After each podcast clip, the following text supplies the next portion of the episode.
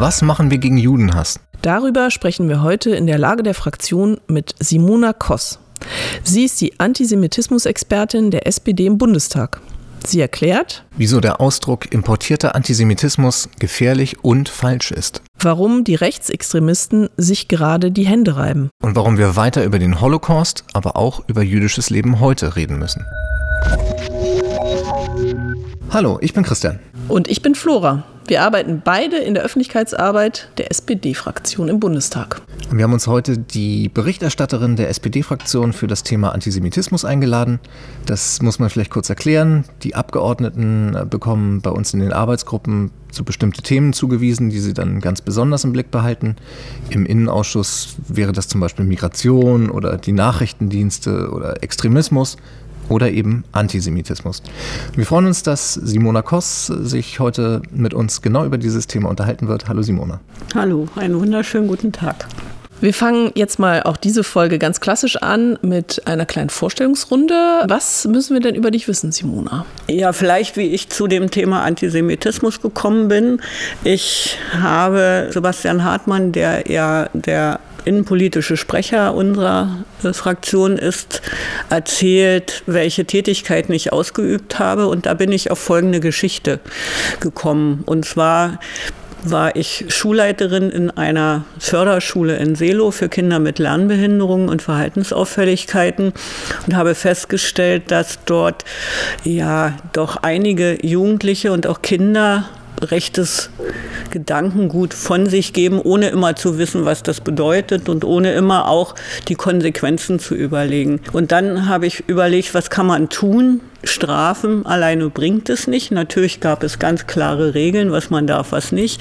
Und habe dann initiiert ähm, Projekte, wo Kinder und Jugendliche von deutscher und polnischer Seite gemeinsam die Geschichte Deutschland und Polens sich betrachtet haben, die Geschichte vor 1933, aber auch nach 1933. Das haben wir mit Tun verbunden. Das heißt, es gab verschiedene Gruppen, also eine Geschichtsgruppe, es gab auch eine Theatergruppe, die dann die Ergebnisse auch gespielt hat. Oder wir haben auch Dinge nachgebaut. Und wir haben uns intensiv mit der Verfolgung von Jüdinnen und Juden beschäftigt, haben dann auch in Polen einen Friedhof wieder hergerichtet, zumindest anteilmäßig und haben sich uns mit der Geschichte dieser Menschen beschäftigt. Und ich habe festgestellt, umso mehr wir solche Aktionen gemacht haben, umso ruhiger wurde es zumindest zu dem Thema in unserer Schule. Wir konnten nicht alle überzeugen, aber die Auffassung der Kinder und Jugendlichen auch manchmal ihren Eltern gegenüber war doch eine andere als vor den Projekten. Und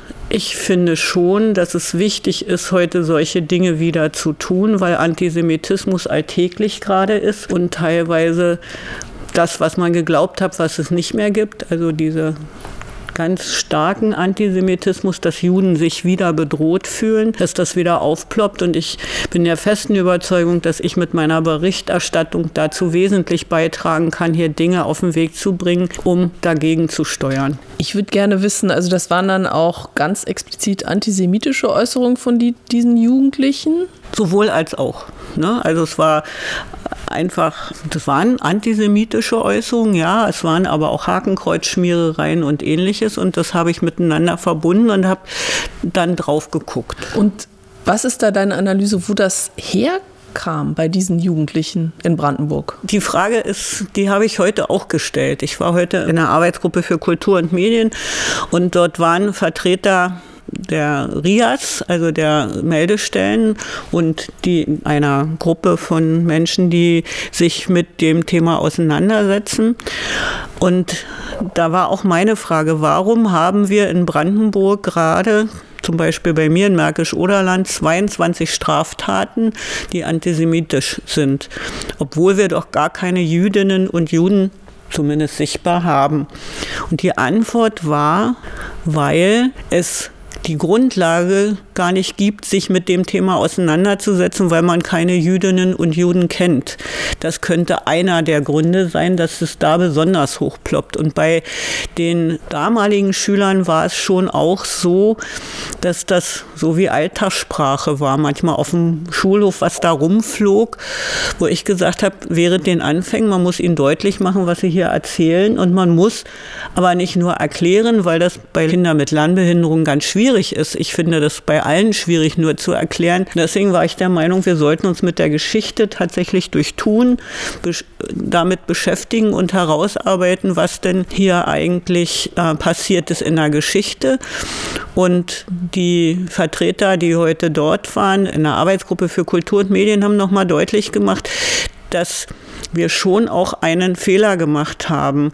Und zwar haben wir uns immer mit der Shoah hauptsächlich beschäftigt und wie man so sagt, mit toten Juden. Wir haben aber Menschen, die Jüdinnen und Juden sind und das vergessen wir manchmal. Das ist, glaube ich, etwas ganz Wichtiges. Also wir müssen uns mit dem Leben der Jüdinnen und Juden beschäftigen, wie sie heute leben, warum sie anders essen, wie sie dieses Essen zelebrieren und müssen das aus meiner Sicht auch über Kultur wieder an jüngere und ältere Menschen heranbringen, auch bei denen, die gar keine Erfahrung mit Jüdinnen und Juden haben. Aber dann lass uns trotzdem mal wirklich in die Gegenwart, in die Aktualität springen. Also ja. wir haben jetzt gerade die Situation, dass in, in deutschen Städten israelische Flaggen verbrannt werden, dass da antisemitische Parolen skandiert werden. Wenn man in die sozialen Netzwerke guckt, dann quillen die über vor Judenhass mhm. und äh, jüdische Mitbürger und Mitbürgerinnen haben wirklich wieder Angst um Leib und Leben. Was passiert gerade in Deutschland? Also wenn man sich das anguckt, dann ist dieser, diese Angst der, der Jüdinnen und Juden fassbar. Ne? Also ich war gestern in einer Schule, ein Vorzeigeobjekt, wie man integrieren kann, wie man gemeinsam jüdisches Leben nachvollziehbar machen kann. Als ich in diese Schule reinkam oder rein wollte, war die geschützt. Die war mehr mehr geschützt als der Bundestag hier, bevor man dann in die Schule kam. Und ich habe mir überlegt, was passiert, wenn junge Menschen das sehen. Das heißt, das, was im Moment passiert, ist, dass Antisemitismus greifbarer und sogar lebensbedrohlicher wird. Und zwar Antisemitismus, der Israel bezogen ist, sehr stark. Und die Hamas als Verteidiger der Rechte eines Volkes angesehen wird, was ja nicht stimmt. Das heißt, hier werden verschiedene Facetten übereinander gelegt, die dazu führen, dass Jüdinnen und Juden wieder bedroht sind, dass auch wieder David Sterne an ihre Briefkästen gemalt werden. Und das ist das für mich Erschreckende. Und erschreckend ist, dass es nicht, nicht nur von rechts Antisemitismus gibt, sondern auch von Linksextremen. Genau, diese verschiedenen Formen, das wollen wir ja, nach richtig. und nach mal ein bisschen äh, abschichten ja, okay, in dieser gut. Sendung, aber Dann du kannst natürlich gerne schon den Gedanken äh, zu Ende führen. Ja, also ich glaube, es gibt von verschiedenen Seiten und äh, verschiedene Facetten des Antisemitismus. Da können wir ja gleich nochmal drauf eingehen. Jetzt würden wir gern, also du hast ja schon angefangen, das zu analysieren, also diese Ereignisse, diese Terrorattacken der Hamas auf, auf Israel äh, am 7. Oktober. Hat das was Neues ausgelöst oder ist da etwas, was es sowieso schon gab, jetzt einfach nochmal äh, stärker hervorgetreten.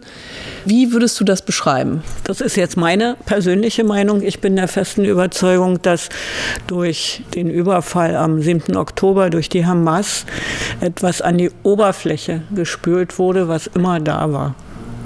Und das ist, glaube ich, das Gefährliche. Wir haben gedacht, es wäre Antisemitismus ähm, doch weitgehend schon bekämpft haben, dass wir da auf einem sehr, sehr guten Weg sind, obwohl die Untersuchungen und obwohl die, ja, die, die Lage schon vorher bröckelig war, würde ich so bezeichnen. Ne? Ob man das jetzt in der Kultur sieht, dass da dann Bilder plötzlich ausgestellt wurden, die antisemitischen Charakter hatten oder ob es Äußerungen waren. Ich glaube fest, dass es unter der Oberfläche war und es hat gebrodelt und genau zu diesem Zeitpunkt ist es wieder ausgebrochen. Jetzt gibt es ja eine Erzählung, werden wir bestimmt ganz äh, intensiv auch noch darauf eingehen, wie, wie korrekt die sein kann. Äh, wir hätten uns dieses Problem ins Land geholt. Importierter Antisemitismus ist da immer das Stichwort. Mhm. Ähm, inwiefern ist das richtig und inwiefern ist das falsch? Erstmal grundsätzlich, wir haben antisemitische Vorfälle auch aus, besonders aus rechtsextremer Sicht, also von der rechtsextremen Seite, und zwar zu 90 Prozent. Im Moment ist das anders wahrnehmbar, weil der Antisemitismus, der Israel bezogen ist, jetzt im Moment insbesondere von Menschen mit Migrationshintergrund getragen wird, beziehungsweise von Menschen, die muslimischen Hintergrund haben. Aber Antisemitismus nur darauf zu schieben und zu sagen, das ist aus dem Ausland hergebracht worden, ist vollkommen falsch und ist aus meiner Sicht sehr populistisch, um hier Muslime gerade Muslime aus unserem Land wieder vertreiben zu wollen.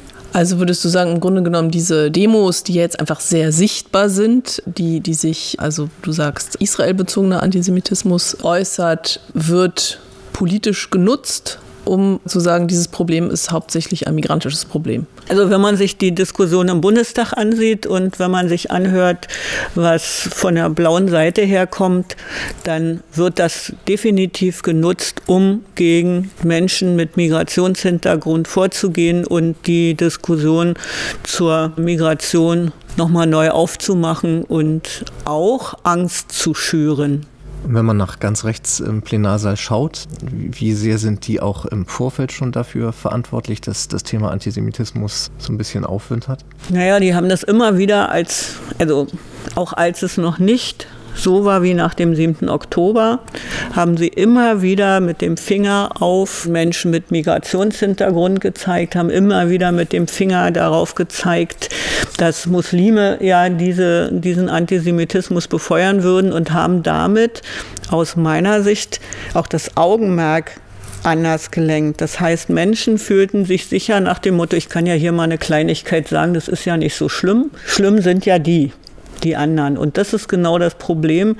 Es geht nicht darum, wer schlimm ist oder wer nicht schlimm ist, sondern es geht darum, dass jeglicher Antisemitismus hier in unserem Land nichts zu suchen hat. Schon auf der Geschichte beruhend heraus. Nichtsdestotrotz geht ja von diesen Demos und von, von diesen Straftaten geht ja eine gewisse Gefahr derzeit aus, auch für jüdische äh, Mitbürger. Mhm. muss denn da politisch was getan werden, um die auch zu schützen? Also jetzt genau in diesen aktuellen mhm in dieser aktuellen Situation? Ja, natürlich. Also aus meiner Sicht, nicht nur aus meiner Sicht, sondern es ist ja auch schon gehandelt worden. Wir haben Verbote ausgesprochen.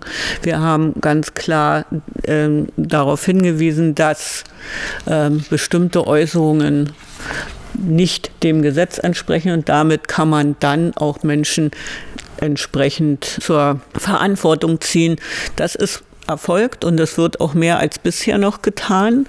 Und das, was ich wahrgenommen habe, ist, dass von politischer Seite gerade jetzt nochmal besonders darauf geachtet wird, dass jüdische Einrichtungen geschützt werden. Ich habe das gestern erlebt. Polizei ist immer mit einem Auto vor Ort, die sind da. Das heißt, sie, sie geben auch ein Stück Sicherheit. Und bei dem vor drei Wochen stattgefundenen Anschlag auf die Synagoge, denke ich, war auch hilfreich, dass das Auto überhaupt da stand. Dadurch kamen die gar nicht näher ran. Also das ist auf jeden Fall. Aber was, ich, was mir noch wichtig ist, sind nicht nur diese Dinge, die wir gesetzlich regeln können, wie Verbot von ähm, Organisationen, sondern dass wir alle Flagge zeigen, dass wir hinschauen, dass wir als Menschen sagen, das darf es hier nie wieder geben. Nie wieder müssen Juden hier Angst haben. Das ist was ganz Wichtiges.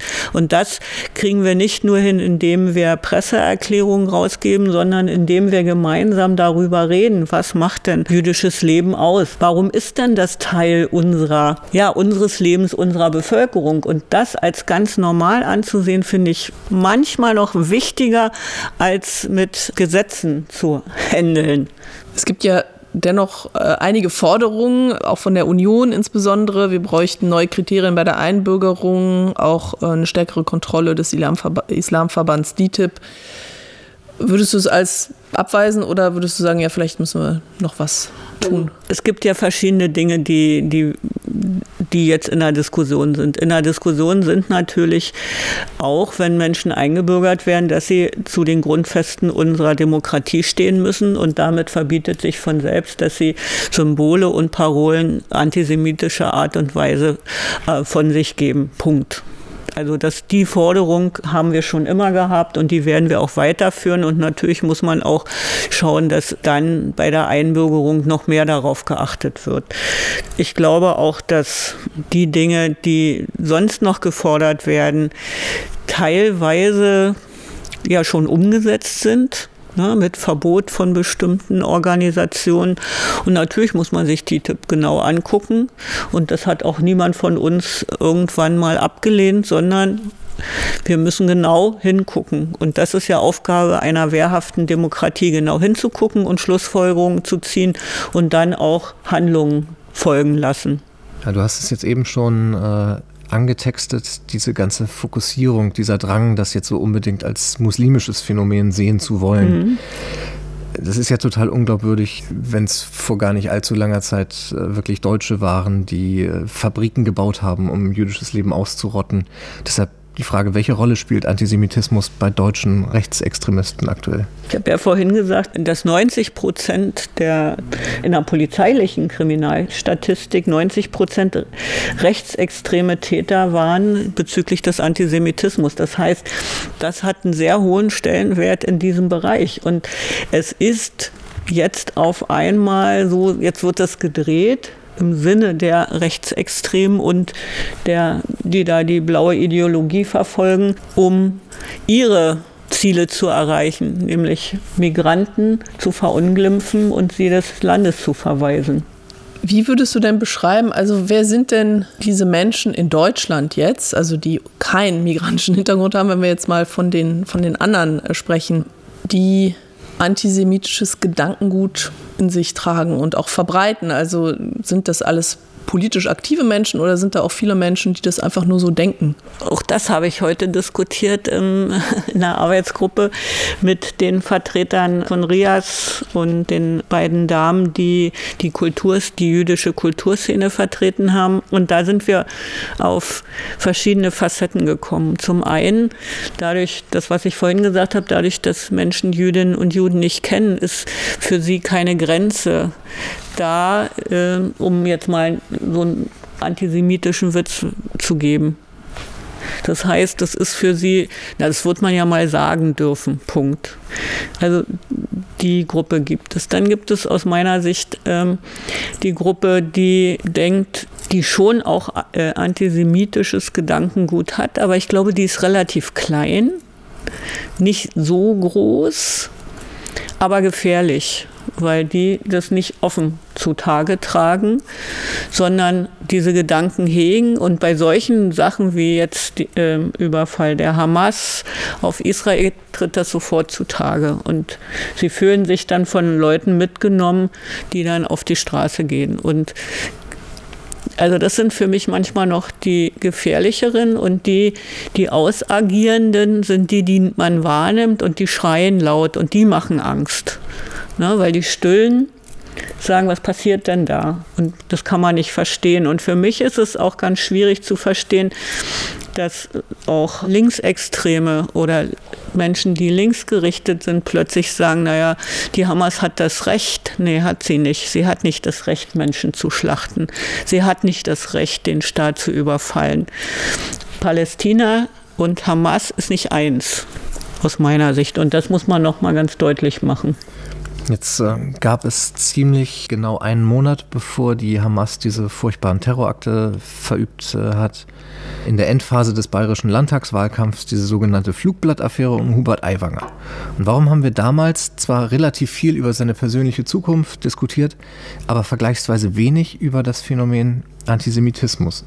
Was, warum ist das da eine andere Debatte gewesen als jetzt? Wir haben aus meiner Sicht auch gleichzeitig über Antisemitismus diskutiert. Also ich kann das hier bestätigen in unseren Arbeitsgruppen, also in der Arbeitsgruppe Innen, in der Arbeitsgruppe Kultur haben wir darüber diskutiert.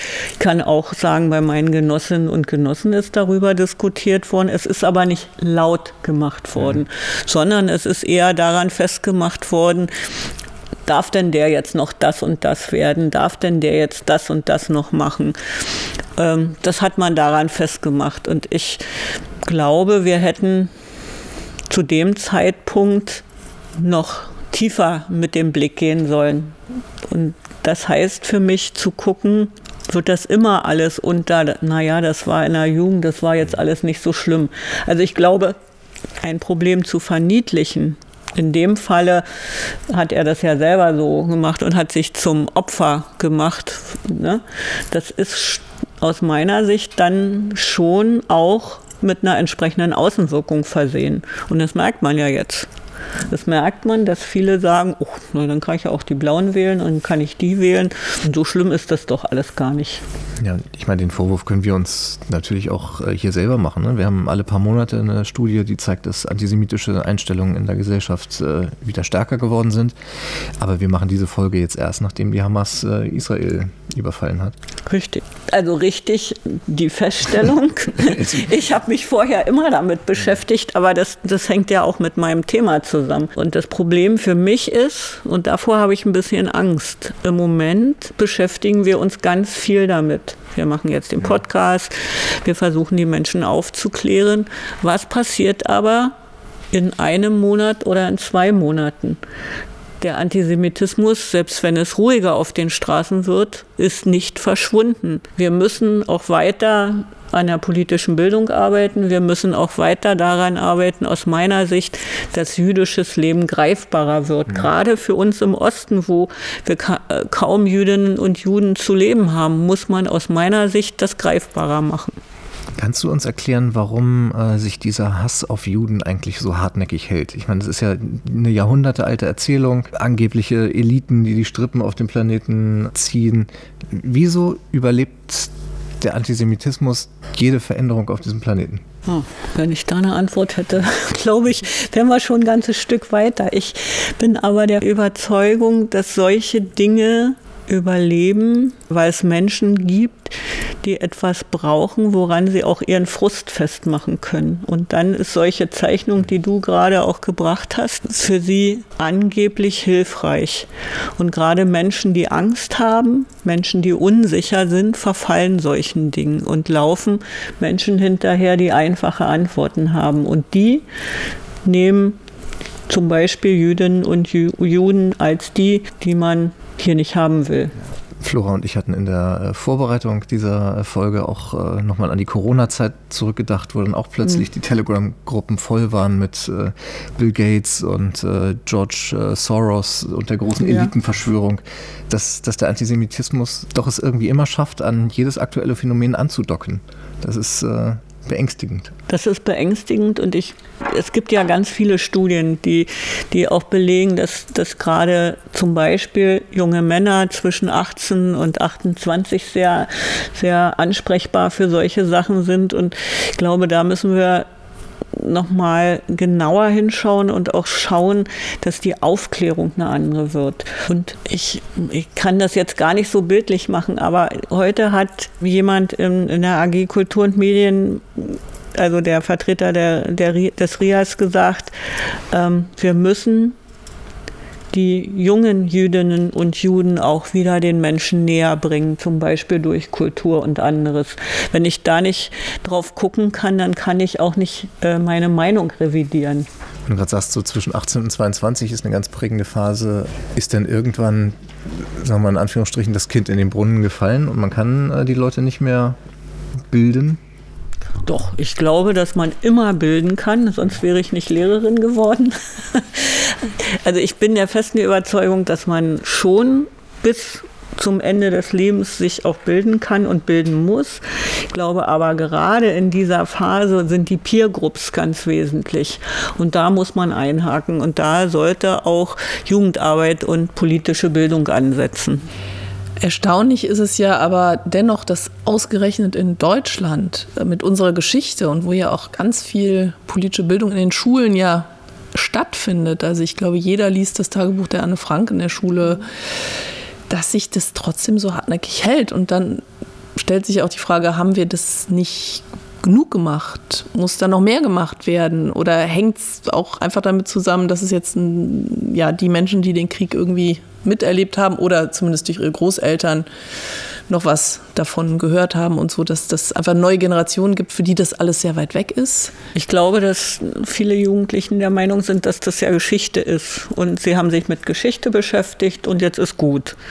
Und das, was sie jetzt tun, hat mhm. damit gar nichts zu tun. Und deswegen komme komm ich wieder zu meinem Ansatz, Jüdinnen und Juden heute sichtbar zu machen, jüdisches Leben sichtbar zu machen und zu vermitteln, dass junge Jüdinnen und Juden ähm, unter uns leben, die Theater spielen, die auch ähm, ihre Sicht der Dinge mitteilen können. Das ist, glaube ich, im Moment ganz, ganz wesentlich für unsere weitere Arbeit. Ich meine, das ist ja eine Facette oder eine Spielart dieser äh, Schlussstrich-Debatte, die du eben angesprochen hast. Ne? Das ist Geschichte und jetzt ist auch mal gut, das betrifft mich ja nicht mehr. Das äh, ist in dem Fall unbewusst, aber das gibt es ja auch ganz bewusst von Leuten, die sagen, wir müssen jetzt auch endlich mal dieses Kapitel der deutschen Geschichte ruhen lassen und die daraus halt auch ihren Antisemitismus begründen, den Holocaust relativieren und sagen, so jetzt haben wir endlich wieder einen realistischen Blick auf die Welt und jetzt können wir auch anerkennen, dass Israel der böse Aggressor ist. Wie hängt das denn zusammen? Jede Medaille hat zwei Seiten. Zum einen ne, machen das manche, um sich zu schützen und zu sagen, das hat jetzt nichts mehr mit mir zu tun und zum anderen wird es auch von Menschen genutzt, um die Unruhe zu schüren und um ihr Gedankengut auch weiter zu verbreiten. Und ich bin der festen Überzeugung, dass man das eine, also Betrachten des Holocaust, der Shoah und zum zweiten die Gegenwart dass man beides tun sollte, nicht eins lassen und in Schulen auch mehr darauf eingehen sollte. Und deswegen glaube ich, ist ganz wichtig, so wie es in Sachsenhausen gerade gemacht wird, dass man versucht, Hologramme zu nutzen, um Menschen, die ähm, ja, in zehn Jahren nicht mehr leben, nochmal zu Wort kommen zu lassen und hier das greifbarer zu machen und für, für junge Menschen auch nachvollziehbar zu machen, was da wirklich abgelaufen ist. Was müsste denn deiner Meinung nach noch verbessert werden in der politischen Bildung? Also hast du da Ideen, was, was sich noch verändern müsste? Du hast ja schon gesagt, also das heutige jüdische Leben besser vermitteln. Also muss das irgendwie in Lehrplan geschrieben werden oder wie stellst du dir das vor? Wenn es im Lehrplan steht, heißt es ja noch lange nicht, dass es so vermittelt wird, dass es junge Leute vom Hocker reißt. Ne? Also ich wünsche mir, dass die Ausbildung von Lehrerinnen und Lehrern dahingehend noch verbessert wird, dass sie wesentlich schneller und besser neue Medien verwenden können, dass sie sich auch trauen, dieses zu tun und dass die Ausstattung dafür in der Schule ist. Ich wünsche mir auch, dass wir die politische Bildung so greifbar und so nahbar machen, dass Menschen, die vielleicht einfacher gestrickt sind, auch mitgehen können und nicht sofort die Hand heben und sagen, das verstehe ich alles nicht, da, da gehe ich gar nicht erst hin. Das heißt also verschiedene Ebenen. Das für mich ist dazu eine besonders wichtig, Bildung, Kultur und Sport miteinander zu verbinden, um gerade bei Jüngeren ähm, die dort abzuholen, wo sie sind. Und ich wünsche mir auch, dass wir den Ton so treffen, dass man uns auch immer noch zuhören kann, auch als Politikerinnen und Politiker, dass man dort dann weiter diskutieren kann und miteinander sprechen kann. Das wäre jetzt schon ein wunderbares Schlusswort gewesen, aber wir haben den äh, Hörerinnen und Hörern bislang verschwiegen, dass du äh, auch im Kuratorium der Bundeszentrale für politische Bildung bist. Ja. Da musst du einmal, glaube ich, kurz erklären, was macht so ein Kuratorium? Ein Kuratorium hat die Aufgabe, die Bundeszentrale für politische Bildung zu kontrollieren. Das heißt, wir sind das Kontrollgremium. Wir schauen also, wie wird mit den Mitteln umgegangen? Sind die Mittel so eingesetzt, dass sie bei den Menschen ankommen? Und wir jetzt zum Beispiel in der Dezember-Sitzung werden wir uns den Haushalt anschauen. Wir werden uns genau anschauen, welche Bücher, welche Exemplare jetzt veröffentlicht wurden, was gut gegangen ist und natürlich durch.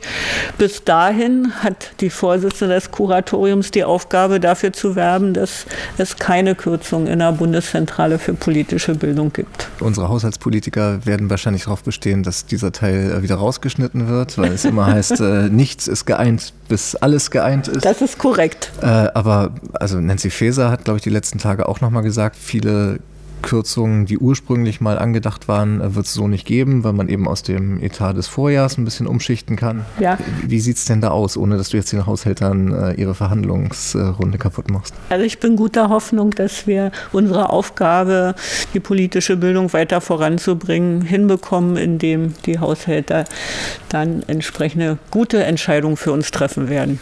Sehr diplomatisch formuliert. Ja, ich denke, dann kommen wir jetzt leider schon zum Ende. Vielen Dank, es war sehr interessant. Wir danken an dieser Stelle der Technik. Mike ähm, hat für uns das hier alles aufgebaut und aufgenommen. Und vielen Dank an die ZuhörerInnen und vielen Dank an dich. Schön, dass du zu Gast bei uns warst. Und äh, ja, wer diesen Podcast weiter hören möchte und keine Sendung verpassen möchte, der kann ihn gerne abonnieren. Ja, vielen Dank. Es hat mir großen Spaß gemacht, mit euch hier zu reden und ich hoffe, dass ich ein bisschen Licht ins Dunkle bringen konnte. Hast du definitiv. Vielen Dank und ciao. Ciao. Tschüss.